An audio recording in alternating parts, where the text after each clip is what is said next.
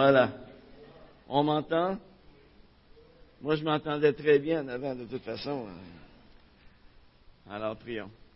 Père éternel, merci. Merci pour ces beaux chants qu'on vient de chanter, qui nous démontrent qui tu es, qui nous démontrent aussi qui nous sommes, qui nous sommes devenus en toi. Ta parole nous dit que nous sommes des enfants de lumière qui doivent briller dans ce monde.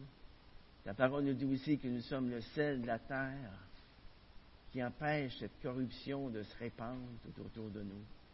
Seigneur, tu as fait de nous tes enfants et on veut en être reconnaissant ce matin. Reconnaissant pour tout ce que tu nous donnes jour après jour.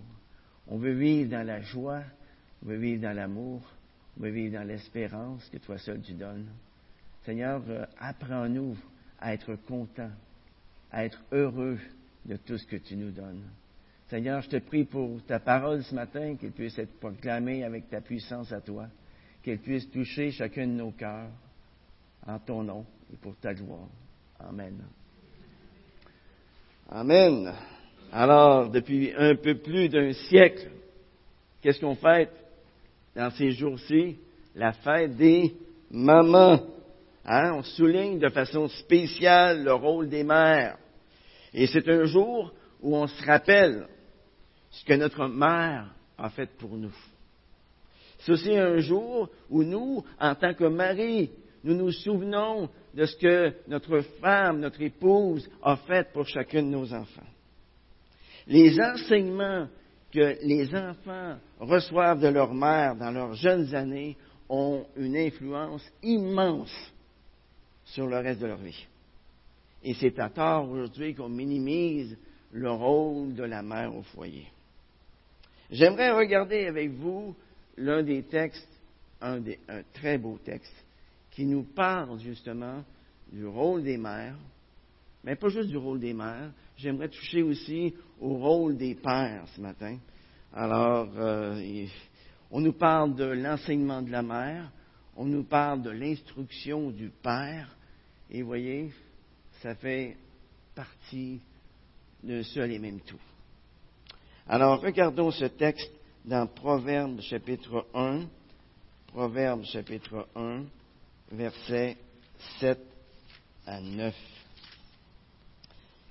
qui nous dit, la crainte de l'Éternel est le commencement de la connaissance. Les j'ai fait quelque chose de pas correct? Non, c'est beau. Les insensés, je parlais des insensés, les insensés méprisent la sagesse et l'instruction.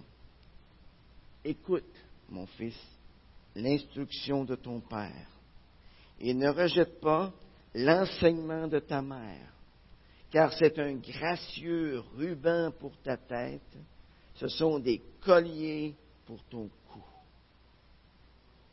Qu'est-ce que la parole de Dieu à nous dire ce matin à travers ce texte? Ça, c'est la question que je me suis posée quand j'ai préparé mon message. Alors, la première chose qu'elle a nous dire, c'est que le fondement de l'instruction de nos enfants, c'est la crainte de l'Éternel. C'est ce que le verset 7 nous dit. Hein? La crainte de l'Éternel est le commencement de la connaissance. Et si nous nous demandons ce matin quelle est la base de l'instruction du Père, quelle est la, base de, l'enseignement de la mère, comment être un modèle pour nos enfants, comment les conseiller, comment leur expliquer, comment les, corriger, comment les discipliner pour que ça donne des, des résultats positifs, eh bien la réponse est simple. C'est leur apprendre la crainte de l'Éternel. Craindre l'Éternel, ça ne veut pas dire avoir peur de lui. C'est plutôt avoir une attitude de respect, de soumission envers lui. C'est le considérer pour ce qu'il est vraiment. Le créateur de l'univers, celui qui mérite toute notre adoration, tout notre service, c'est avoir confiance en sa sagesse, en sa puissance, en son amour. C'est ça que ça veut dire craindre l'Éternel.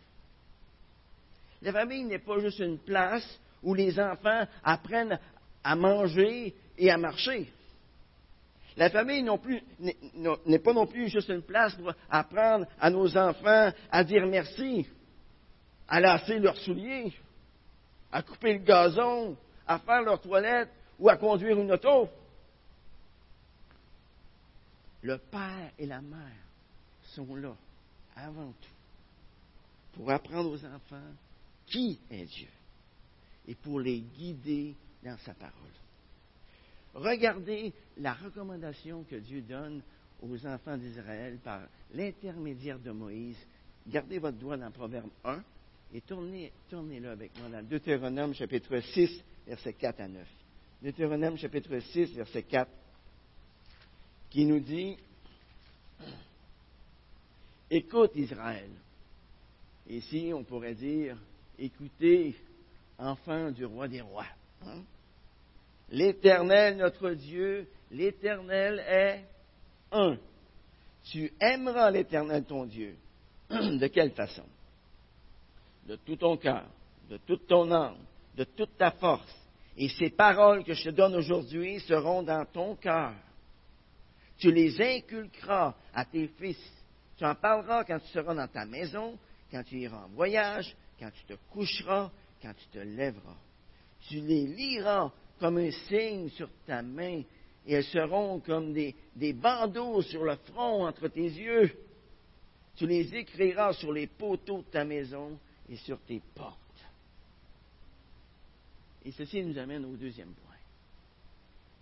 La famille est l'école de base pour apprendre à nos enfants à vivre dans ce monde pour la gloire de Dieu. Regardez le verset 8. Il dit, écoute mon fils. Écoute quoi? L'instruction de ton père.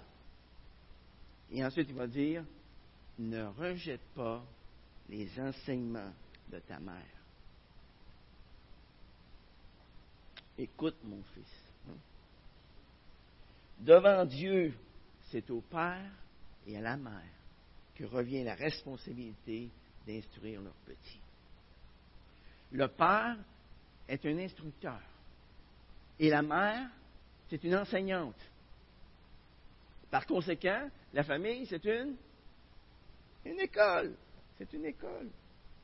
Dieu ne pas juste à l'homme et à la femme d'avoir des enfants, mais il leur ordonne aussi de les instruire, de leur enseigner. Dieu ne dit pas, Père, instruis l'enfant, et Mère, nourris-le, puis change-lui sa couche. Pas juste ça qu'il dit. Dieu ne dit pas, Père, si tu vas travailler à l'extérieur, ben, tu n'as pas la responsabilité d'instruire ton enfant. Pas ça qu'il dit non plus. Dieu ne dit pas, Mère, si tu vas travailler à l'extérieur, tu peux confier la responsabilité d'enseigner tes enfants à quelqu'un d'autre. Non. Dieu dit au Père d'instruire ses enfants. Il dit aux mères de les enseigner. Voyez, le, père et la mère partagent cette responsabilité envers leurs enfants.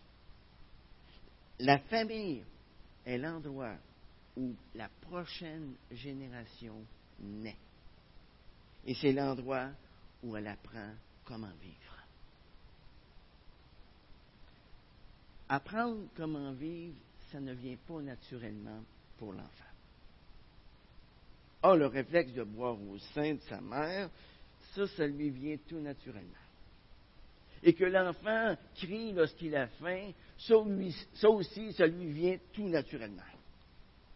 Mais avec ces capacités-là, l'enfant n'ira pas bien loin dans la vie.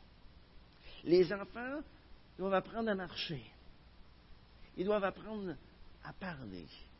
Ils doivent apprendre à manger des, aliments solides. Ils ont aussi besoin d'apprendre comment se comporter dans la société dans laquelle ils vivent, afin qu'ils sachent se conduire avec courtoisie et avec respect envers les autres. Ils ont aussi besoin d'apprendre à vivre envers Dieu avec gratitude, avec respect, avec foi. La famille est l'école de Dieu. L'école de Dieu pour enseigner à la nouvelle génération à vivre au milieu de ce monde et pour les préparer à l'enseigner à la prochaine génération. On doit enseigner à nos enfants à passer le flambeau à la prochaine génération. Un père et une mère peuvent chercher de l'aide auprès des autres afin de les aider à assumer leurs responsabilités auprès de leurs enfants. Et c'est très bien de le faire. Mais la responsabilité de prendre soin, d'éduquer, d'instruire leurs enfants dans les voies de Dieu, ça, ça leur revient en premier. Aujourd'hui, nous vivons une époque où le travail de la femme qui reste à la maison pour s'occuper de ses petits est particulièrement déprécié. Mesdames, j'aimerais juste faire une petite liste de ce que vous êtes. Alors je m'adresse à vous, mesdames. Vous êtes une épouse. Vous êtes une mère. Vous êtes une amie. Vous êtes une conseillère, une confidente. Vous êtes une arbitre quelquefois, hein? une conciliatrice, une décoratrice intérieure, un chauffeur pour amener vos enfants un peu partout. Vous êtes celle qui prend les rendez-vous. Vous êtes une diététicienne, une nutritionniste. Vous êtes une experte en relations publiques. Vous êtes une infirmière. Vous êtes celle qui prépare les repas. Vous êtes une secrétaire personnelle. Et j'en passe. Et j'en passe. Vous êtes tous là. Et avec toutes ces responsabilités-là, il, il, faudrait vous payer au moins 100 000 par année pour vous remplacer dans seulement quelques-uns de ces domaines. Malheureusement, encore aujourd'hui, il y a encore des gens ignorants qui pensent que la femme qui reste à la maison pour s'occuper de ses enfants n'est rien de plus qu'une gardienne d'enfants qui s'assoit toute la journée devant la, télévision à regarder des romans savants. Hein? Dans le livre de 2 Timothée, le Nouveau Testament nous donne l'effet qu'une mère une grand-mère peuvent avoir sur l'enfant. En 2 Timothée 1,5, l'apôtre Paul dit Je garde le souvenir de la foi sans hypocrisie qui est en toi, et qui habitait d'abord dans ta grand-mère Loïs et dans ta mère Eunice. Comme j'en suis persuadé, elle habite aussi en toi.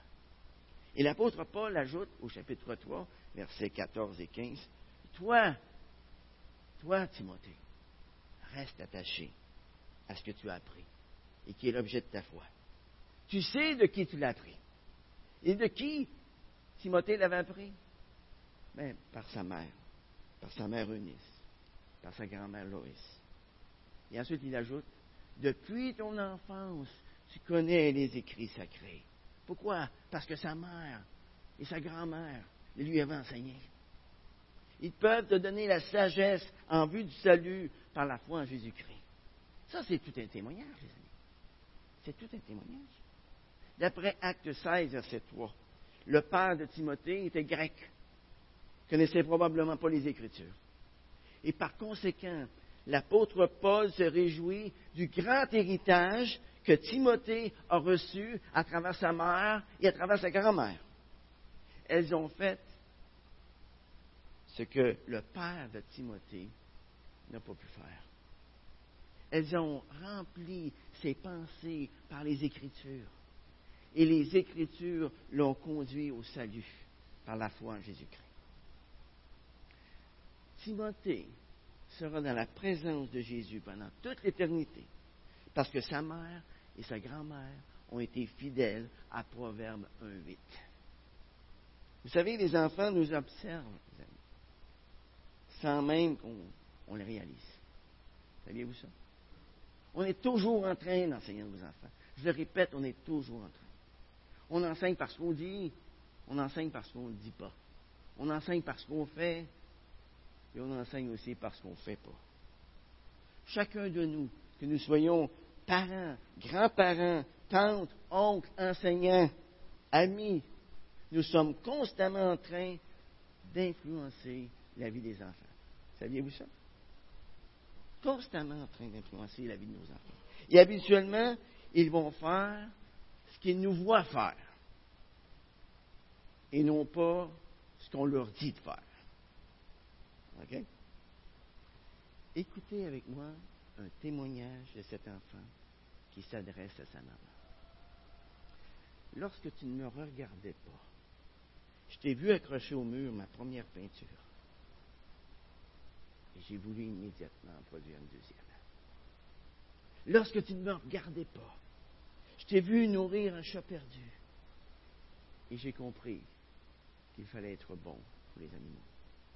Lorsque tu ne me regardais pas, je t'ai vu préparer mon, mon gâteau préféré pour moi. Alors j'ai compris que les petites choses sont très importantes dans ta vie. Lorsque tu ne me regardais pas, je t'ai entendu prier.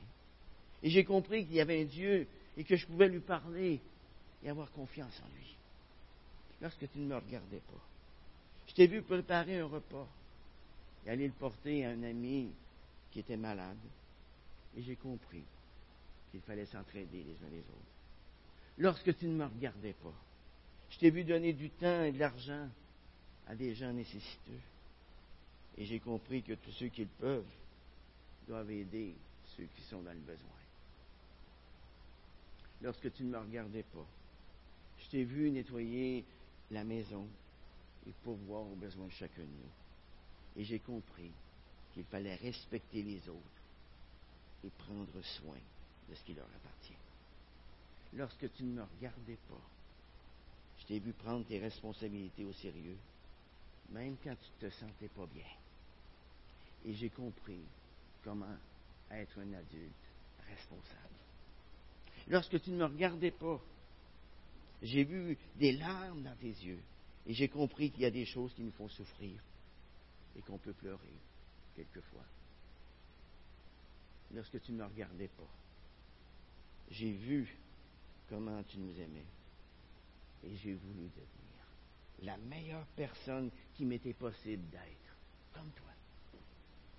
Lorsque tu ne me regardais pas, j'ai appris de toi toutes les leçons importantes de la vie dont j'avais besoin pour devenir une personne productive en grandissant. Lorsque tu ne me regardais pas, je regardais. Je te regardais. Et je veux te dire merci pour toutes les choses que je t'ai vu faire pendant que tu ne me regardais pas. Les amis, les amis, réalisons-nous que tout ce que nous faisons pour les autres, il y a des petits yeux qui les observent constamment. Constamment. Alors prêchons par l'exemple. Troisième point ce matin. Dieu appelle les fils et les filles à se soumettre à leur père et à leur mère. Regardez à nouveau le verset 8. Écoute mon fils. Écoute ma fille. Hein? L'instruction de ton père. Et ensuite, une deuxième exhortation. Ne rejette pas l'enseignement de ta mère. Ces deux commandements nous avertissent contre les deux tentations de se rebeller envers nos parents. La première tentation se présente lorsque l'enfant est encore à la maison. Hein? La deuxième tentation survient lorsque l'enfant grandit, qu'il sort de la maison. Si l'enfant est à la maison, la tentation, c'est de se rebeller. C'est de ne pas écouter ce que les parents lui disent. Voilà pourquoi Salomon dit Écoute, écoute, mon fils, l'instruction de ton père. Et si l'enfant n'est plus à la maison, la tentation, c'est tout simplement d'oublier. C'est de rejeter ce qui lui a été enseigné. Et voilà pourquoi Salomon dit ici Ne rejette pas l'enseignement de ta mère. Je m'adresse aux jeunes ce matin, qui sont encore à la maison. Écoutez vos parents. Faites-le pour Dieu, mais faites-le aussi pour vous. C'est tellement important aux yeux de Dieu qu'il inclut cette instruction dans les dix commandements. Dans Exode chapitre 20, verset 12, Dieu dit, honore ton père et ta mère, afin que tes jours se prolongent sur la terre, que l'Éternel, ton Dieu, te donne. Honorer son père, c'est l'écouter avec respect lorsqu'il parle. Et honorer sa mère, c'est de se souvenir de ce qu'elle nous a enseigné au sujet du bien et du mal et au sujet de la crainte de Dieu. Alors que vous avez déjà quitté la maison et que vous vous retrouvez tout seul et que personne ne vous voit sauf Dieu. Sauf Dieu. Dieu nous voit toujours. Quatrième point ce matin. Dieu donne une récompense aux fils et aux filles qui n'oublient pas l'enseignement de leur père et de leur mère. On lit ça dans le Proverbe chapitre 1, verset 9.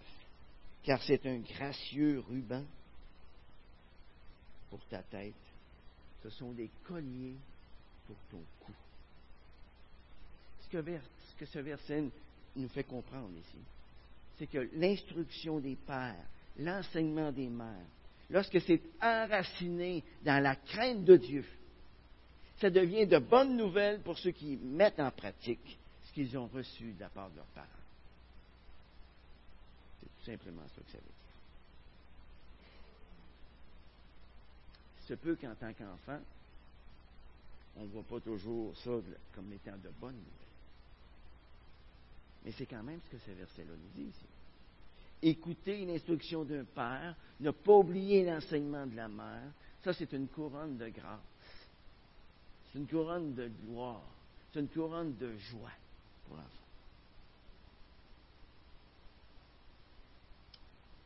C'est comme des cadeaux autour de la tête autour du cou. Hein? L'apôtre Paul a dit dans Éphésiens 6.2, Honore ton père et ta mère.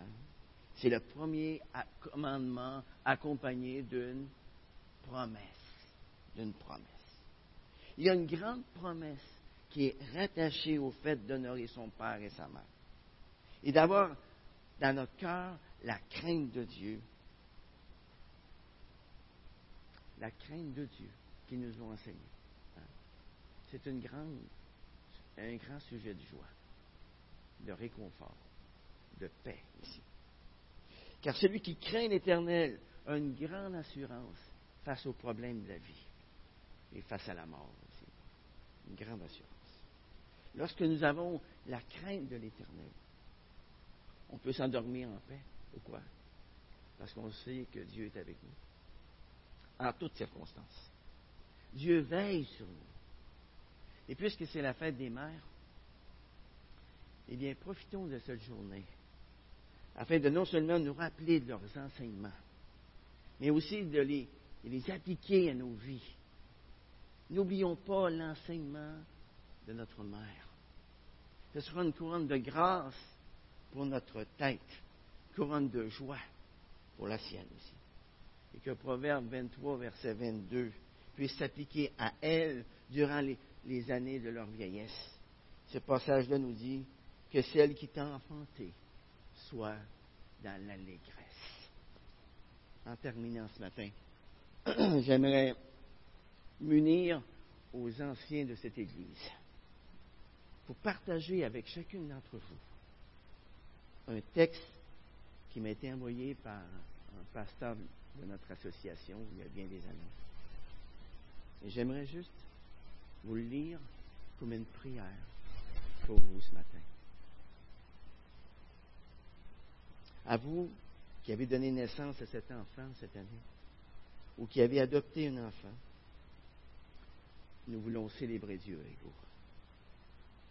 À vous qui êtes sur le terrain avec vos petits à tous les jours, et qui êtes occupés à prendre soin d'eux de multiples façons, nous apprécions tout le travail que vous accomplissez. À vous qui avez vécu la perte d'un enfant, soit par une fausse couche, soit par une adoption qui n'a pas eu lieu, ou soit par des liens qui se sont détériorés, nous partageons votre douleur. À vous qui vivez avec remords le souvenir d'un avortement, nous sommes à vos côtés nous prions avec vous, afin que vous puissiez goûter au pardon de Dieu et à sa consolation divine.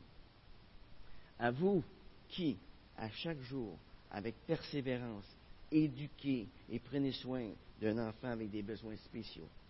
Nous vous admirons. Nous prions pour vous. À vous qui marchez dans les sentiers difficiles de l'infertilité et qui vivez une déception à tous les mois, nous marchons avec vous. Et pardonnez-nous lorsque nous vous disons des paroles insignifiantes.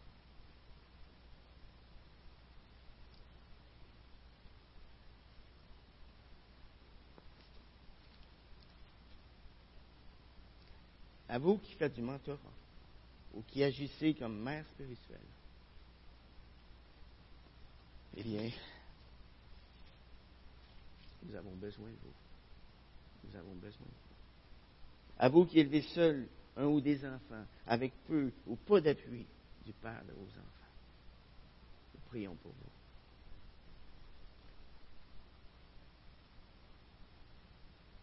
À vous qui avez des relations chaleureuses et intimes avec vos enfants, nous nous réjouissons avec vous. À vous qui souffrez pour vos enfants, parce que leur cœur s'est éloigné du vôtre, nous compatissons votre douleur. À vous qui avez perdu votre maman pendant l'année, nous pleurons avec vous. À vous dont les enfants vont quitter le nid familial dans les mois à venir, nous pleurons et nous nous réjouissons à la fois avec vous. À vous qui, avec surprise et anticipation, attendez la venue d'un enfant, nous nous réjouissons à l'avance de ce cadeau que Dieu vous prépare. À vous, jeunes filles, qui désirent devenir mère un jour, nous rêvons avec vous à vous qui êtes plus âgés, qui priez, qui conseillez et qui venez en aide aux plus jeunes mamans et aux jeunes filles de l'Église, vous avez une place de choix parmi nous.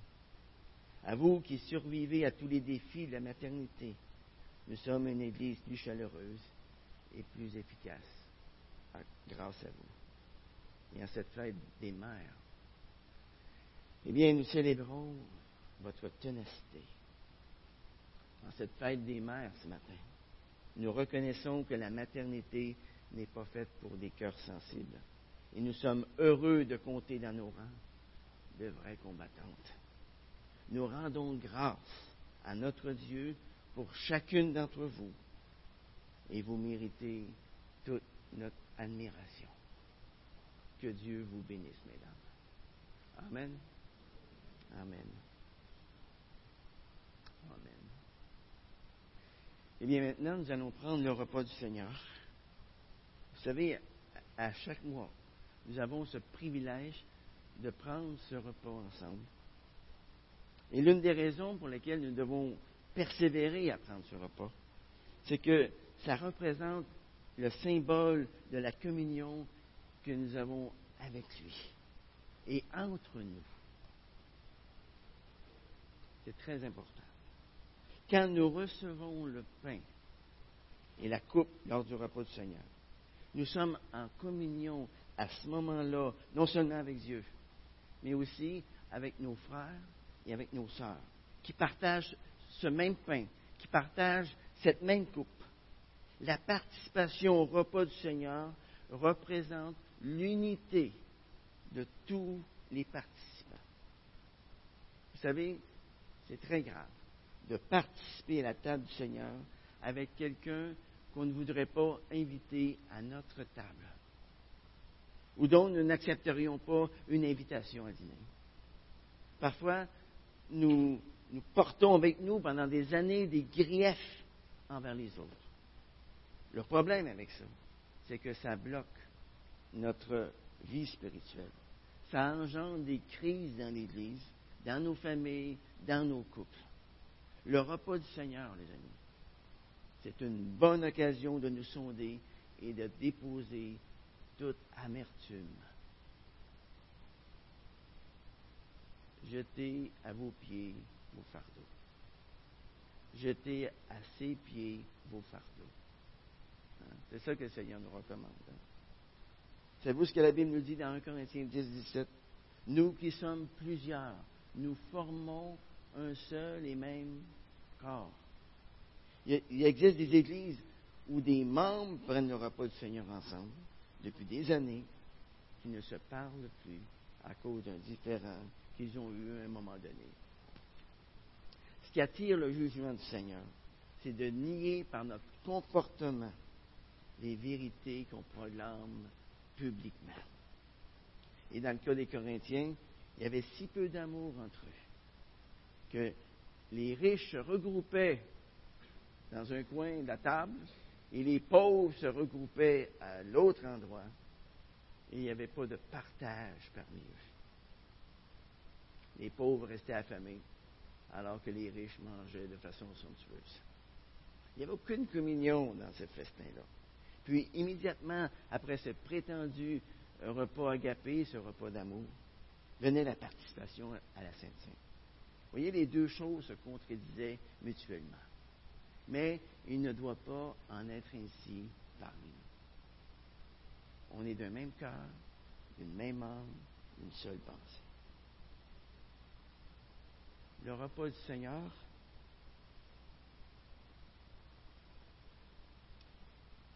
est destiné à manifester l'unité du corps.